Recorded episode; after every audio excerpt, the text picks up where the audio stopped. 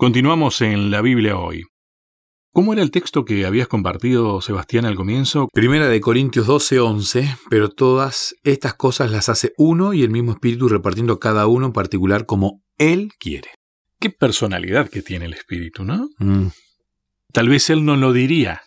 Uno tiene que reconocerlo. Pero si le pusiéramos voz a eso, Él estaría diciendo, esto lo reparto yo como a mí me parece, porque yo soy.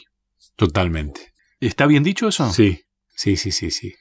Qué interesante es tener esa idea súper clara. Y va a colación de lo que mencionábamos de la humildad, ¿no? Claro, porque cuando uno entiende que el que reparte es el Espíritu, que los dones que tengo me los dio el Espíritu, que no hay nada en mí, o sea, humanamente posible para poder adquirir ciertos dones. Dios te da dones y el Espíritu Santo te da dones eh, y Él los reparte como Él quiere.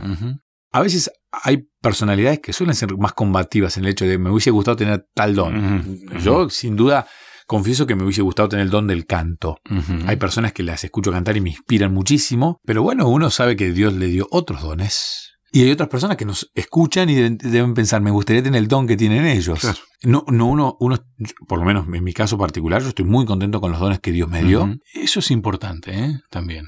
Porque vos fíjate que eso te genera, por un lado, la satisfacción de tener tal don, pero también al mismo tiempo la humildad suficiente para reconocer que no es un don tuyo, No es mío, no, claro, pero lo tenés. exactamente, Y te genera la responsabilidad de usarlo bien. entonces. exactamente.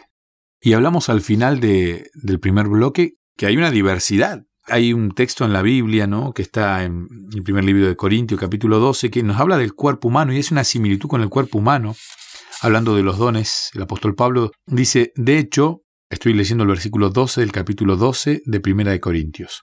De hecho, aunque el cuerpo es uno solo, tiene muchos miembros y todos los miembros, no obstante, son muchos y dicen forman un solo cuerpo. Así sucede con Cristo. Y habla del cuerpo y lo, y lo va, Ujú. lo va enumerando y, y habla del oído, del olfato. Sí, sí. Es más, hay partes hasta casi cómicas, por así, que hablan del, del buen humor de quien escribió. Exactamente, tenía un humor muy interesante el apóstol Pablo. Y el cuerpo tiene una variedad tan grande. Las pestañas, las cejas, el oído, Y la realidad- boca, y en las realidad manos. estamos hablando de lo que vemos, nada más. Y adentro tenemos una cantidad tan grande y somos una unidad. Eh, el otro día pensaba, qué importante, ¿no? Hoy en día se, se hacen trasplantes hasta de, de miembros, o sea, de manos, de dedos. Se hacen trasplantes de, de pulmón, se hacen trasplantes de, de corazón, pero no, no se puede hacer un trasplante de cerebro. El cerebro es como, no se, no se puede tocar porque en realidad toda la información, todo lo que nos pasa, todo está en el cerebro. Sos vos. Sos vos. Yo pensaba si fuéramos un cuerpo, la iglesia fuera un cuerpo, porque la Biblia dice que la cabeza es Cristo. Y el cerebro es irreemplazable. Las otras partes del cuerpo son necesarias, son útiles, se acompañan unas con otras, pero se puede vivir sin algunas partes del cuerpo. Son útiles. Son A útiles. ver, no podés vivir sin corazón, aunque podés poner por un tiempo algo que reemplace.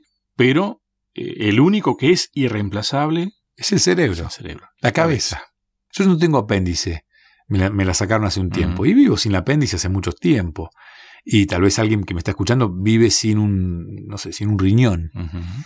Y se puede vivir, pero sin la cabeza no se puede vivir. Y, y hablando de esta diversidad de dones, es necesario entender que sin Cristo no podemos vivir. Y que puedo llegar a ser un pelito en la pestaña de la unidad de la iglesia. Me da un poquito de cosa, ¿no? Pero un pelito en la nariz, ¿no? Que uno lo ve tan insignificante, pero sin esos pelitos el aire que nos ingresaría entraría más contaminado, más sucio, Totalmente. no regularía la temperatura. Ahora, qué importante que el mismo pelito sea consciente de eso. Porque muchas veces pasa que como que tal don no es tan importante. Claro, claro, claro. ¿no? Vamos a hablar después un ratito de eso. Bueno, Pero me quería quedar con una sola cosa muy bíblica, y es con la diversidad de personalidades que tenían los discípulos. uy, sí. Porque eso nos sirve de ejemplo hoy en día en cualquier iglesia. Te estoy hablando a vos que estás en Perú, en Bolivia, en Paraguay, y que estás pensando en tu iglesia y, y estás pensando en las personas de tu iglesia. A mí me resulta muy interesante que tanto los hombres y las mujeres, porque si bien la, la Biblia es muy, muy machista en el hecho de que la escriben hombres y muchas veces se nombra a los hombres, hay muchas mujeres que forman parte muy importante en el ministerio de Cristo, en la formación y fundación del cristianismo. Pero hablando de las mujeres, cada una tenía un don diferente. Se lo ve con Marta y con, con María, las dos hermanas, con dones completamente diferentes, pero se, se servían unas para, Sí. para la otra. Los mismos discípulos, uno ve a, a un Andrés de una manera, con una percepción hacia la gente, eh, un Pedro que no era así, súper arrebatado, impulsivo, pero necesario muchas veces para empujar a- al grupo. Un Mateo con, con- con más preparación, con más cabeza, digámoslo. Un Juan, o sea, un Tomás. Siempre necesitas a uno que cuestione algunas Y cosas. vos fíjate, pero que en realidad el único que desentonó ahí de los discípulos es el que se ofreció porque creía que tenía el don de tal cosa, ¿no? Y el que nunca dejó el yo de lado, Exacto. que fue Judas. Pero después el resto, con sus virtudes y con sus defectos, no eran perfectos. No, no. Fueron sumamente útiles en la formación del cristianismo. Pero que hasta esos defectos, que para Total. nosotros son defectos, tal vez eran eh, virtudes mal encaminadas, nada más. Es que ponete un ratito en el lugar de Tomás, que la Biblia lo presenta como alguien que dudaba. Imagínate una charla de los once después que ya no estaba Cristo y él dudando algunas cuestiones, pero esa, esa duda muchas veces, hablamos, hemos hablado que la duda no es mala, porque la duda muchas veces te lleva a estudiar más acerca de la Biblia. Y, y es importante, ¿no? El, el dudar de algunas cuestiones, pero no dudar por, por, por la crítica, sino porque, No. "Che, ¿cómo- Es que, es quiero que- saber más de esto. es que si vos planteás una duda solamente para demostrar que tenés razón en algo, en realidad no tenés dudas. Estás queriendo reafirmar una postura, nada más. Totalmente. Desde la duda. Porque, claro, estás usando Es la tramposo. duda. Sí, total. Porque cuando tienes la duda sincera, te vas a encontrar con la verdad. Entonces, eran complementarios la diversidad de, de personalidades. Y lo mismo pasa hoy en las iglesias, en los grupos. Pero tiene que haber una cosa que, que se llama unidad. Una sola cabeza, un solo cerebro. Porque volvemos a lo mismo. El que te termina de- despachando los dones, el que termina dándote los dones, siempre es el mismo. Es uno. O sea, todos los dones que hay en la iglesia, desde saber tocar un instrumento, saber cantar, saber predicar, saber sonreír, saber dar buenos abrazos, ser cariñoso en la recepción, ser amable, tener capacidad con los números para poder ayudar en la administración de la iglesia, son todos dones que da uno solo, que es el Espíritu Santo. Hay un solo dador. Yo no puedo hacer nada. No lo puedo comprar, no lo puedo vender, no lo puedo canjear, no lo puedo devolver. Puedo no usarlo. ¿eh? Después vamos a hablar de eso. Sí. Pero el don es ese. Y lo da un solo espíritu. Estamos hablando de posibles debilidades y posibles fortalezas entonces. Sí, sí. A veces, tener como fortaleza un don que todos tengan podría generar una uniformidad. Y eso es una debilidad. De. Totalmente.